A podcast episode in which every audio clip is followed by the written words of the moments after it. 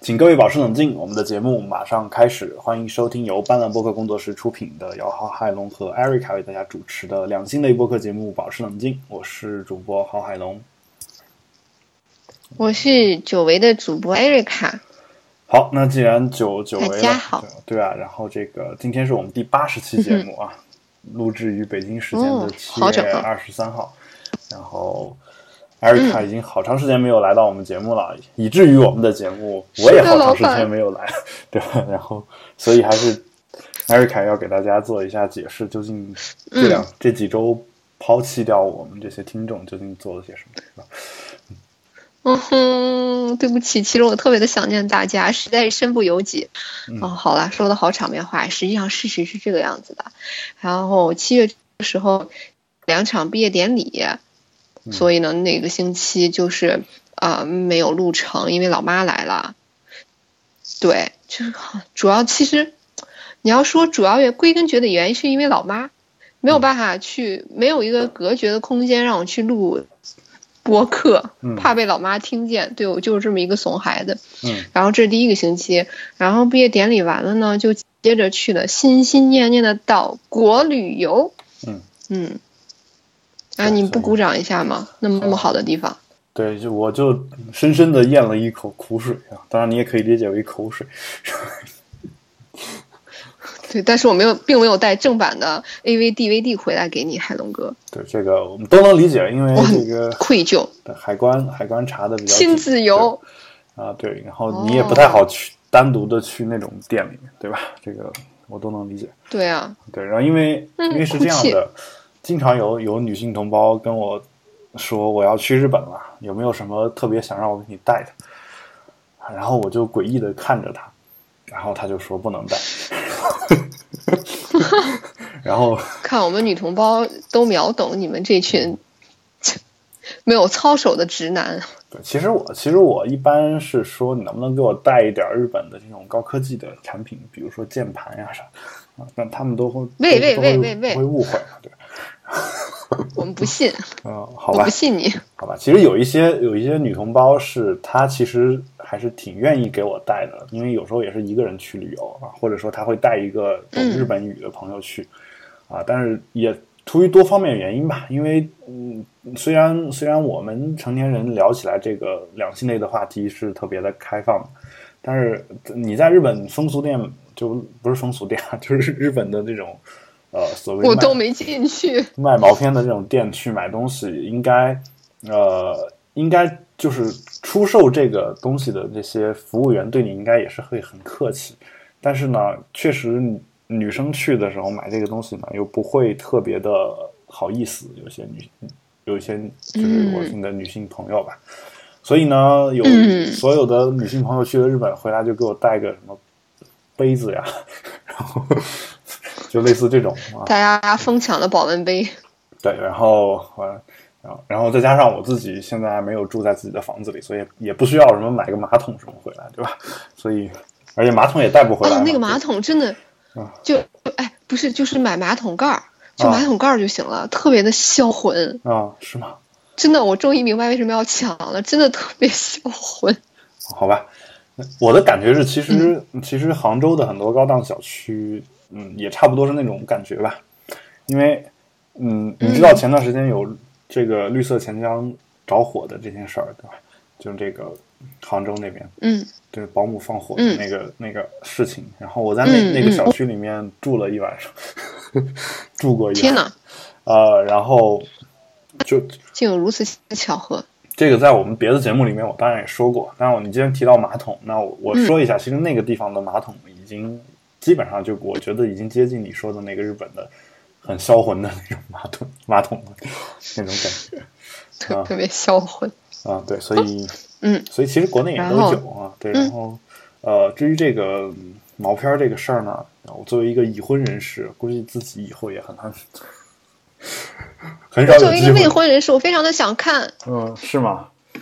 嗯，对，然后我也没有办法，啊对吧？但我我其实有时候也会在，因为因为其实现在很多这种嗯出售毛片的公司，其实也提供了这个网上直接销售的这种服务嘛，对吧？所以啊、嗯 DVD 什么的，我觉得也就没有必要带了。然后想买的话就在网上直接买啊，就无奈于我不懂日语，所以一般看的都是欧美的。当然，当然，欧美的实在是近一两年我接受不了。对，我也没有近一两年太太多的去涉猎这方面的东西，因为呃，就是就基本上看的还是之前买的存货，就基本上就是这个这个状态。嗯，欧美的话，当然也有重温一下过去很唯美的，对。然后就是之前也在节目当中我们有吗？但是无数次的提到过一些。对啊，对，无数次的，嗯。但是我我们节目嘛，要弘扬，呃，社会主义核心价值，正确的价值观。所以呢，我们就不不不给大家这个将改革进行到底嘛，然后我们就不给大家推这个，嗯，啊，我估计很多同学听，呃，很多这个同学，很，你看我不不不录节目，连听众都能说成同学，上两个礼拜课就这个后遗症，然后，呃，可怕的暑期班对，然后呃。我的感觉就是，其实很多朋友听完这期节目和我这个说法，和我们另一档比特新生的话，你会觉得这个我这个人是不是人格分裂？OK，Anyway，然后呃，Anyway，然后就反正 Erica 没有给我成功的带回来日本的什么东西，然后然后我心心念念念的想去日本呢，估计短期内也去不了啊，但是我可能会。在近期想想办法去一个，呃，去一个跟日本文化、受过日本文化影响比较深的中国的地区吧，就是台湾这那边去看一看。台湾。啊，对，然后，嗯，呃，啊，真的特别像。先去一下。你这样一说，想起来，因为对，特别像。嗯，你去过是吧？台湾。对，但是去台湾是跟团。哦。但是你这样一说，想起来感觉特别像。对，那那我就想办法去看一看啊。他们他们拿的护照都是中华民国护照，我在日本看见的。那当然了。那我特别生气。对，所以中华民国一直是存在的，你难道不知道？就是九二共识，你没听说过这个东西嘛？对吧？然后一中各表嘛，一个中国各自表达啊，就那边也认为世界上只有一个中国，叫中华民国嘛。然后我们这边就世界上只有一个中国，叫中华人民共和国，好，然后就大概有这么一个说法，所以一直说两岸要统一嘛，说统一了之后应该叫什么？嗯，有一派学者说，要不就叫中华共和国算了，啊，这两边都有了，啊，好吧，然后这个 这个这个嗯，这个好啦，这个我感觉说起来好紧张，那么我第三次。呃，是因为回来之后拔了一颗烂掉的蛀牙，因为那颗牙在日本犯病了，嗯，就疼，嗯，然后回来之后就拔掉了，还是一颗烂掉的智齿，嗯，然后拔了两个小时，就整个人生都要崩溃了，就听着一直在拿锤子砸牙，嗯，哭泣，啄木鸟然后，凿成脑震荡，对对对对对对。对，到最后每都敲在敲在我的心上，然后所以就一个星期的吧。就现在其实说话还是有点不能张太大嘴，不能很好的发出来一个完整的音节，感觉。对，因为其实这个艾瑞卡刚给我其实描述一下他拔牙的状态，我感觉就一般。一般我们就如果拔过牙的朋友肯定知道，就一般就一个医生去拔一下就完了，对吧？艾瑞卡好像还是多方多方会诊。三个医生，三个医生把他按在地上，对对对，这个差不多感觉啊，就大家，嗯，我就我就不不打比方啊，就是，呃，就是特别凄惨，对，然后勾起听众朋友们深深的同情。跟怜香惜玉的感觉。不，我其实也拔过智齿，但可能没有你那么恐怖啊。就我自己拔智齿的时候，因为我那颗智齿本来我那颗智齿是不耽误任何事儿，其实还无所谓。后来突然我那个智齿长得是歪的嘛，就它是往外长的。然后后来慢慢发现，其实它会经常导致我嗯口腔的内部的黏膜口腔溃疡，就老刮伤或者怎么样。后来后来就我说不行，这个。这个牙这么长我倒无所谓，但是你口腔溃疡这事儿疼啊，对吧？然后你给我拔了算了。嗯，最后就就拔了啊。然后分享一下这个拔牙的经历啊，所以悲惨经历。嗯，好，那你终于回来了。回来之后呢，你得跟我们说一下，嗯咱们下周能不能录呢？嗯啊，能啊能啊。下周是没。看见我摇起的狗尾巴了吗？嗯，能能能，老板。啊，好，真乖。对，谢谢老板。对，然后因为其实我们的听众也一直在群里面说艾瑞卡什么时候能回来啊，然后大家都很想念你，然后所以谢谢大家。今天今天你终于回来了，那我们就继续开始鼓掌。呃，开始我们的这个话题啊，继续开始我们的话题。嗯，今天我们的第一个话题呢，其实我想聊一下这个叫做贤者时间的问题啊。哎，这个贤者时间怎么让我想起来日本的一个电视剧叫《贤者之爱》，三观尽毁的一部电视剧。是吗？我我我没看过。这词儿是日本来的吗？是日本来的呀，源于日语。嗯啊，就是这个其实来自我，我必须说一下来源啊，来自这个亚米女性愉悦社区啊，这个大家可以在我在微博上找到他们的微博，亚米女性愉悦社区，亚米是英文，就是好吃的那个意思。然后呃，这个贤者时间啊，我不清楚你说那个毁三观的那个意思是什么。就是我我首先看到贤者，嗯，贤者这个词的时候，我我感觉说，其实我们对性在历史上一直还是有批判的，对吧？就你感觉啊，我不清楚这个词本身来源是什么。你感觉我们经常说这种有有爱无性的这种爱叫做柏拉图式的爱嘛，对吧？啊，柏拉图我们是认为是一个啊古代的一个贤人嘛，对吧？这个这个啊，不是不是闲的蛋疼那个闲。是比较圣贤的那种古圣贤者那种贤，对吧？嗯，对，一般只有先贤了蛋疼了，然后才能变成那个贤者，对吧？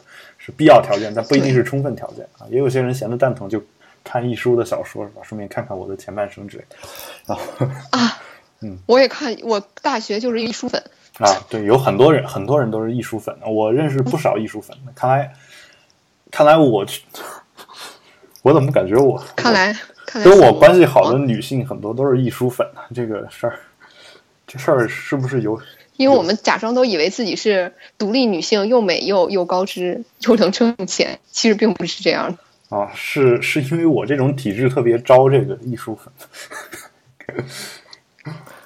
我倒原来是想说重点是这个，嗯，我我倒有有一段时间我自己算是倪匡粉啊，就你知道倪匡哦。倪匡是一书的哥哥，反正都是一家人啦，对，都是一家人嘛。嗯，然后这个，呃，然后一书自己写的小说，据说还经常写一些类似袁振霞这样的角色，就从倪倪匡的小说里面能扒出来的人。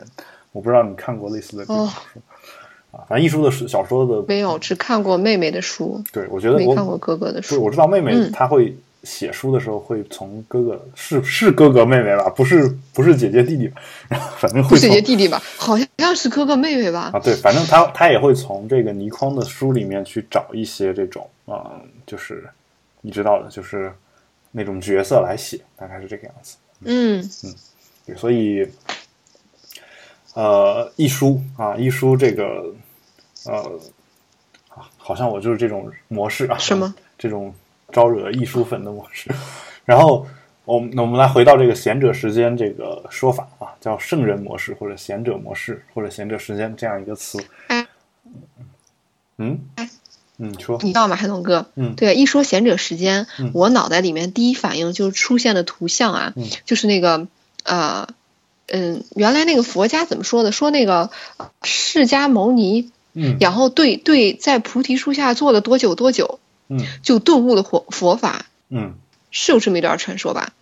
哦，我不知道为什么这个一说“贤者时间”这个词儿，我就想到了那种感觉，就是一个人，嗯，凄惨的坐在菩提树下，然后顿悟了自己是空空色吗？我觉得，呃，就是你，嗯，首先啊，首先我在那儿没有对任何对佛教不敬的意思啊，佛教一直也是比较这个，嗯，说呢，呃。就是尊敬芸芸众众生的嘛，对吧？所以其实对这个性和爱这方面，虽然很多这个很多佛教的宗派它是要求大家戒色，但是嗯，其实也有一些教派并不忌讳。但是也有欢喜佛。对，然后我我其实，在自己在呃，其实想到你你刚讲到那一段的时候，我想到说，我在想有一些人他他是不是能坐在菩提树下，然后啊。这个事儿跟释迦牟尼没关系啊！我的意思就是说，比如说你打坐的时候，你冥想，你能不能靠冥想达到高潮呢？就是呃，不能男男的纯靠性幻想，不能能不能射精？这事儿就是能吗？呃，能吗我觉得是可以的啊，因为前段时间我听圆桌派这个哦梁文道讲到一个事儿，说其实呃修学佛的人他在打坐的这个过程当中啊，也也有可能不是打坐，他是可以可以在做白日梦的，他是可以控制自己清醒的时候让自己做梦，然后可以关掉，像关电视一样把这个梦给关掉，就可以控制自己什么时候开始做梦，什么时候结束做梦。就是你你修佛修到一定程度是能实现这一点，哇，好玄妙但！是你想啊，就就好比说你现在有这个能力，你你晚上晚上睡觉的时候，你你梦见吴彦祖跟你做一些不可描述的事情，然后这个事儿难道高潮了。对这个事儿其实也有可能是能让你高潮的，对吧？其实就就就好嗯。好比男的这个所谓梦遗吧，就半夜起来起来突然发现自己射精射到内裤里，这呃这种事儿好像半夜并没有发现自己湿过。对这种事儿，就是有时候是说，有时候是说，因为所谓金满自溢，这个你你不在睡觉之前解决，然后你你好几天 自缢好几天不不不做的话，你最后你真的会自缢吗？真的会真的会流出来，就是。但是也有一种，就比如你青春期的时候，你你就想着某一个你自己心爱的女人，对，有像某一些人可嗯可能，比如说我们的长辈年轻时候想的都是杨钰莹，然后然后呃，还有一些想的是赵雅芝，是吧？还有像我们这一代很多人可能想的是林志玲，然后就就可能会出现出现这样的一种志玲姐姐，对情况，对吧？然后，哎，你就刚才那声音模仿的还挺像的，然后 是吗？谢谢海龙哥。嗯，哎呀妈呀，挺像的，确实挺像的。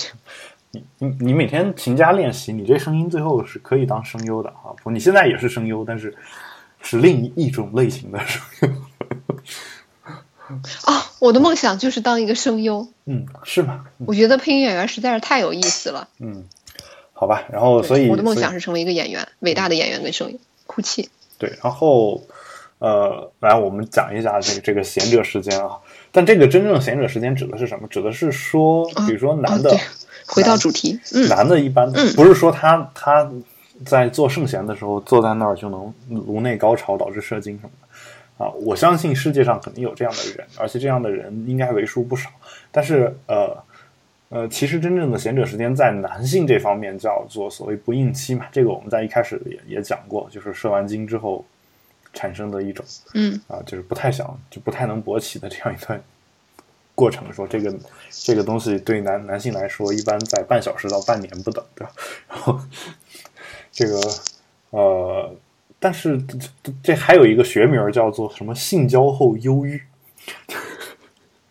或男性不应期啊。这个为什么我我我看到性交后忧郁性交后会忧郁吗？呃，是不是怎么说呢？就是你射完精之后，有时候确实会产生一种淡淡的忧伤，就是有时候是会这样的。所以我看到这个词的时候，那种忧伤，打一个比方，就 就就像你遇到了什么事情产生的那种忧伤的感觉是类似的呢？海龙哥，这叫令人愉悦的忧伤啊！就好比你，你去看，嗯就怎么说呢？就好比你去看一部电影，这电影是吴彦祖演的，然后电影演完、嗯结束了，而且演的非常精彩，然后结束了。结束了之后，你盯着字幕看的那段时间，那那那个时间的产生那种感觉，就好比或者说你、嗯。你去参加一个这个看一场舞台剧，啊，整个舞台剧演的都特别棒，嗯。然后结果曲、嗯。曲终人散、剧终人散的时候，或者说你看一场演唱会，啊，然后最后说最后一首说时间过得真快，啊，你当你听到时间过得真快的那句话的时候，嗯。产生的那种那种淡淡的忧伤，那我觉得是那种感觉，就就是日本的那个，就日本文化当中的叫令人愉悦的忧伤嘛，啊，就英文叫啊 pleasant，叫 pleasant 呃 sorrow、啊 pleasant sorrow，或者是叫 agreeable melancholy、是吧？就那种那种情绪啊，叫做令人愉悦的忧伤，嗯。就是呃美好的东西，美好的东西消逝以后产生的那种落寞，嗯就那种感觉啊，所以它叫啊，性交、对对对对对，性交后忧郁，啊。然后这个事儿我我感觉还挺贴切的啊。但是其实有时候是这样的啊，就是所谓的嗯这这篇文章可能想真的想讲的一个内容，指的是首先他想讲的是女性的这段时间，其次呢，他想的是说，嗯，他这里面描述了一个模式啊，就是说有一些女的，这里面有一些网友说嘛，说她那呃怎么说呢？说她本来就是觉得说我要呃每次都有有一个叫山木的网友啊，就说有说每次都想多几次高潮，嗯然后结果一次高潮结束之后就不想弄了，看片子都没兴趣，会有这样的一种感觉啊。然后，但是但但是过了半个小时左右之后，又是一条好汉。然后呃，这事儿让我你知道我让我想到一件什么事儿吧，就是嗯，真的有时候你火急火燎，嗯你你恨不得干一夜十炮，对吧？就是，但是你你真的做完一次之后，可能男男的无论是男女，可能都想稍微歇一歇，对吧？有这种情况。然后还有一种就是让我想，那你得看这个男的做多长时间了。他要是五分钟结束的话，那就不是淡淡的忧伤了，也不是 你是浓烈的忧伤 但是五分钟能让你高潮吗？对，那就是即将分手的忧伤了。五分钟能让你高潮也是也算本事啊。然后，但是我觉得这个本事不光是只是男的啊，就女的有时候也得努力。哦也是就高潮这事儿，其实高潮过了以后，嗯、啊，当然所谓女生嘛，这个高潮是可以迭起的，这个你可以不高潮完了就是对我们没有不应期，对是吗？呵呵呵，那这这篇文章讲的究竟是什么？是啊，呃，其呃没有实，他好像下面有说，对就是嗯，这更多的是心理相当于是心理上的不应期，对对，然后但生理上还是没有不应期的。但其实你让我让我想到的是什么呢？让我想最想的最先想到的是，当我比如说我累了一天了，比如说比如说你深夜食堂，你知道吧？就是 就是你比如说你你你从早上开始，你你一直工作，一直接生啊，但是你你你你一天工作结束以后，比如说你做了苦 做了八台手术，就干了生了八个孩子，你看，就是你帮别人生了八个孩子，然后完了是吧？然后到晚晚上九点左右、啊，都不用特别深夜，就九点左右假设，然后你一天可能中午就吃了两片面包，假设你是这么一个状态。这个时候你你你走到一家装修的非常好的日料店，那而且你从第二天开始大大概有长达五天的休假，对吧？假设我们给你设计这么一个场景，然后好累，虽然根本不存在，嗯，对，然后假设有五天五天休假，然后你这个时候你晚上你饿了一天，走进一家装修精美，然后味道非常不错的这个日料店的时候，你会产生一种什么样的情绪？你给你把菜单递到你面前的时候，你是不是恨得恨不得把菜单上每一种菜都点一遍？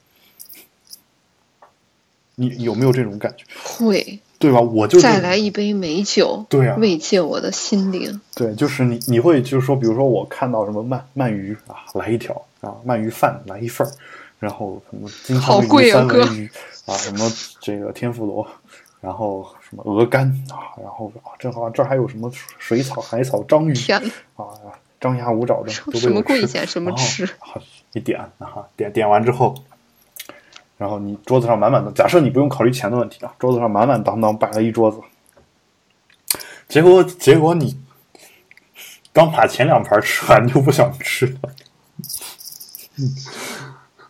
就是这种事儿，你有没有经历过？有啊，我经常经历啊，因为我就是个眼大肚子小的人对我我的感觉就是这里面说的贤者时间有点像这个。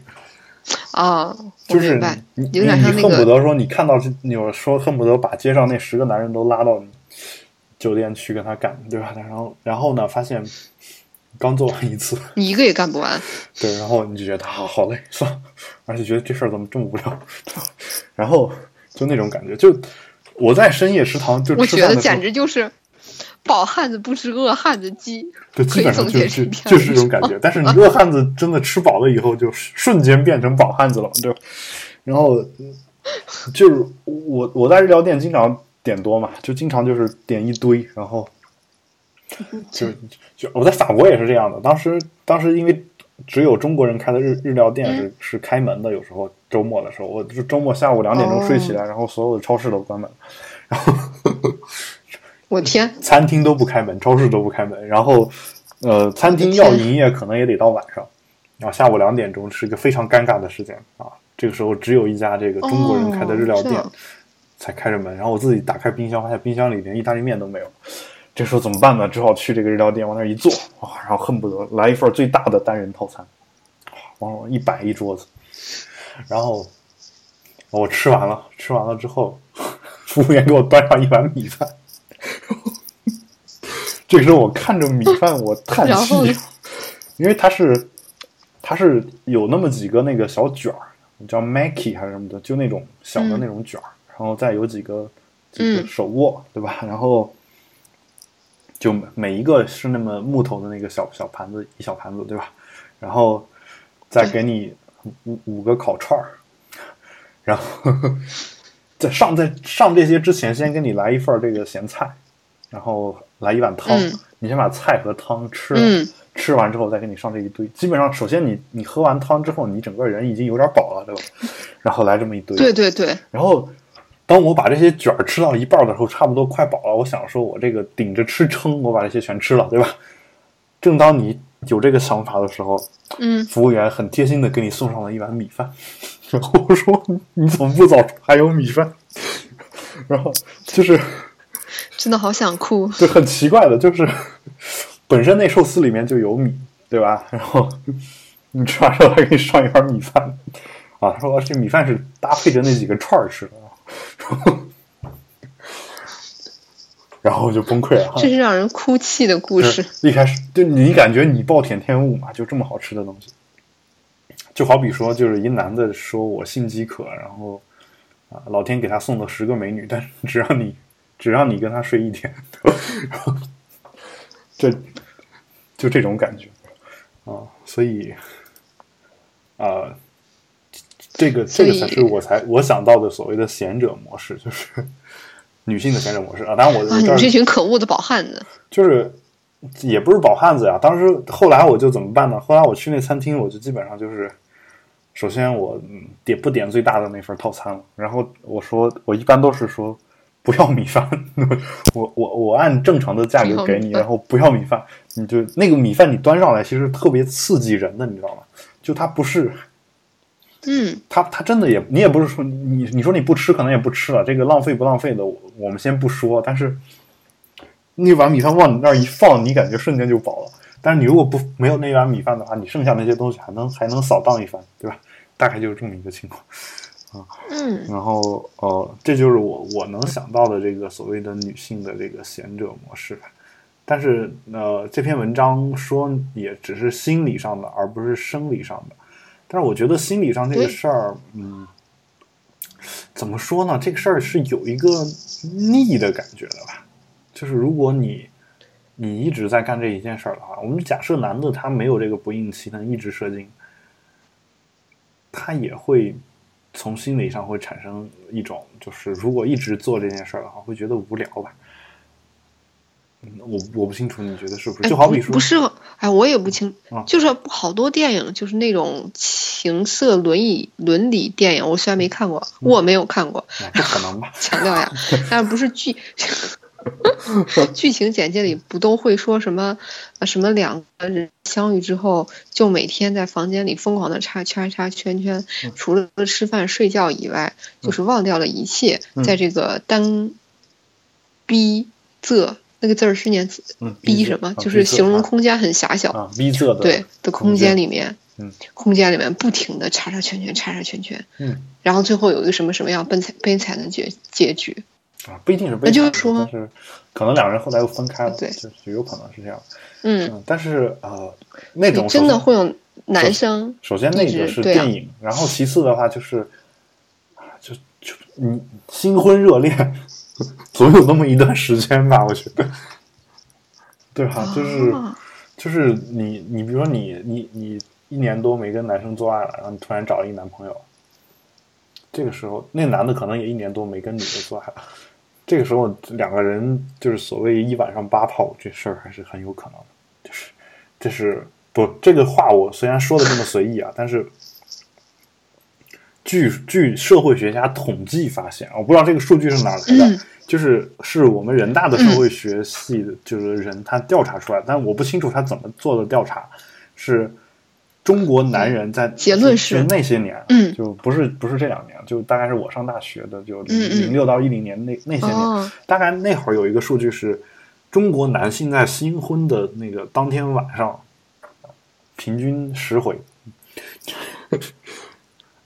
还是说最高是十回啊？反反正就是说，因为一直憋着。可是，对，嗯，那你这个新婚是不是应该理解为初次性经历啊？对我我因为现在是这么理解，大家都在一块住三年半了，对，是这么理解的，才结婚是这么理解的，就是嗯嗯，因为有有很多人那会儿还不接受所谓婚前性行为呢，对吧？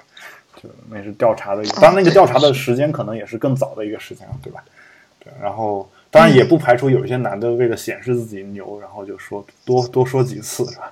这事儿也，嗯，也也也不排除啊。但是，我我我倒反而觉得说，至少可以反映出来这个现象。我倒反而觉得说，一男的说他新婚之夜十次，有点显得他没见过世面。这，这反正我。我一般实在是高，我一般不会这么去，除除非，但是我我见过另外一种男的是这么吹的，说我每晚上都十次，然后然后就有人说被什么狐狸精吸干的干尸，对，然后就是嗯，我就想到一个事儿啊，就是这个有人说嘛，男的贤者模式一般是半小时嘛，对吧？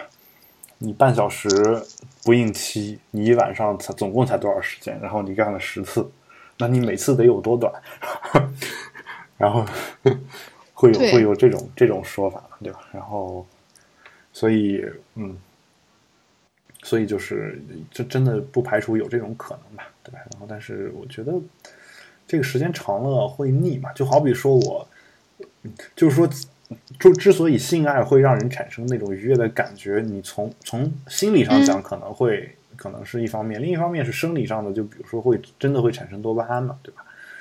但是人对一些东西瘾就上瘾的这种物品，它是有一个耐受性的嘛。就多巴胺其实跟什么咖啡因什么的都都都有类似的一些效果。就好比我喝咖啡，我一开始的时候喝一杯就一晚上睡不着，但是后来慢慢慢慢的。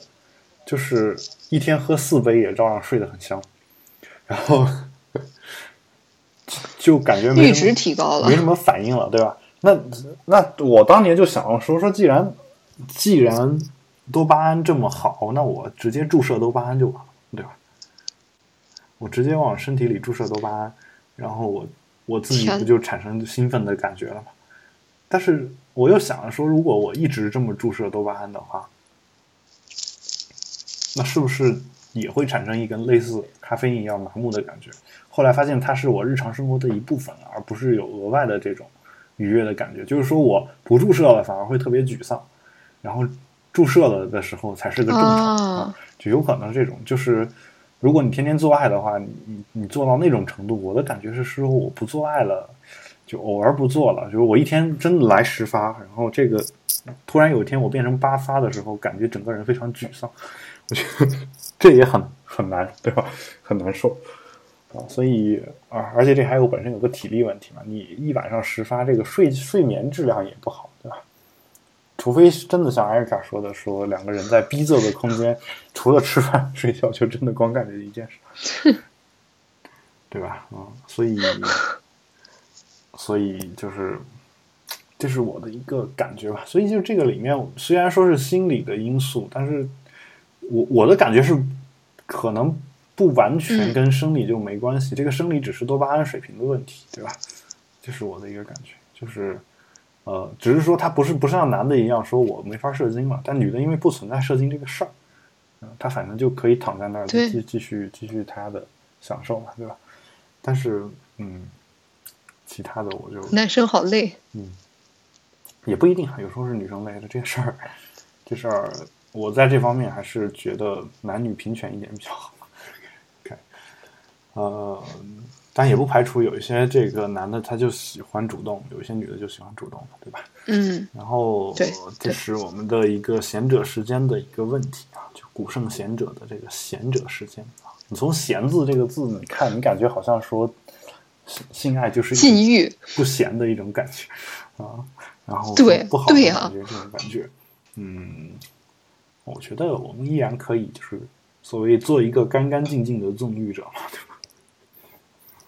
干干净净的这个词说的好，就是这是其实是当年一个非常有不是当年哈，其实就是现在也也比较有名的一个，应该是一个文化学者吧，叫宋诗南，他自己对自己的一个、嗯一个就是有四句话来形容他自己嘛，他最后一句我就记得比较清楚，就最后一句叫一个干干净净的纵欲者啊，我觉得这句话其实就也算是我我们这种男性最高的一个追求了，就在这方面，对，做一个挺难达到的。干干净净的纵欲者啊，我觉得是很开心的一件事儿啊。就是说，你每天你去了，就是说我该是贤者的时候，或者说该是呃，就是我跟女性交流的时候，我我不是每时每刻的都是用用下半身在思考问题，但是当我该用下半身来解决一些事儿的时候，那我一定会就是毫不不犹豫对，毫不犹豫，然后去去做这这样的事儿，那我觉得是很好。就好比之前有人好像是好像是锤子科技的朱小木还是谁呀、忘了，说他引用了嗯其、另外一个人的一个内容嘛，然后他说有一些人在跟女的谈谈事儿之前会先去自己打个手枪，为什么？因为因为是，嗯比如如果如果对方长得太漂亮了，就他就很难很难不产生这个性方面的想法，你知道吗？就是哦，如果如果他老是从性的角度去跟对方聊天的话，就不太好。他觉得他不应该基于兴趣产生对对方的兴趣，是要看对方谈话的这个具体的这个内容啊，包括这个人的一个学术啊、或者学识的这样一个水平嘛，对吧？所以啊，对这个这个就是我觉得这个这个事儿呢，我觉得是仪式感大于实际的意义吧。但是呃，我我其实想表达的就是说，有时候其实性爱这个东西是会冲昏头脑的，它不一定是冲昏的是男的还是女的的头脑啊。就就好比很多嗯女的也见了男的所谓小鲜肉就把持不住，然后这个他说什么都是对的，对吧？你不要欺负我们家谁谁谁，这种感觉啊。男的也是一样，，对就就像我见了吴彦祖一样。对，男的也是，我是看到一个美女，然后这人啊、什么原则都不顾了，是吧？就呃，他手上拿一份这个什么是某某时报，是吧？也我们也不会觉得有什么问题。然后啊，对，然后就是，那平时你可能自己有一些原则，但一看到美女，可能原则都不顾。那我觉得这个其实也不是一个怎么说呢？不是我们所追求的吧？就有些人可能追求这个，有些人可能因为他第一要务就是追求美女，没有别的这个其他更重要的事情。那他们那么去做，可能是基于理性的一个选择。那我们这样选择呢，可能也是基于我们理性的一个选择。好，那我们这个这个贤者时间这个事儿呢，先聊到这儿，然后我们再来看另外一个话题。这个话题呢是李小牧写的有点小沉重。啊，李小牧是当年所谓歌舞伎町案内人嘛。歌舞伎町案内人，所谓案内人，其实就是带着你去游览这个歌舞伎町的人啊。我不不哦不确切的知道他跟所谓的拉皮条之间的界限有多么的清楚啊，但是嗯。嗯，对，但是就是就他就这么一个人，但是后来李小牧呢，他本来是一个中国人，然后去了日本之后，呃，我大概知道的就这么多，就是去了日本之后，首先就歌舞伎町打拼嘛，然后他自己可能结了八次婚，然后然后天，然后在去年还是前年，反正前几年吧，前几年他开始在歌舞伎町那个地方还是竞选他当地的一个议员嘛，就相当于中国人在去日本从政啊，然后支持他的很多人就是这个日本歌舞伎町的这些牛郎啊啊，就包括歌舞伎町的一些哦歌舞伎，对吧？有这样的一些人啊，就我觉得这个人还是挺神的，是吧？他好，他好像写过一本书，就叫《歌舞伎町案内人》，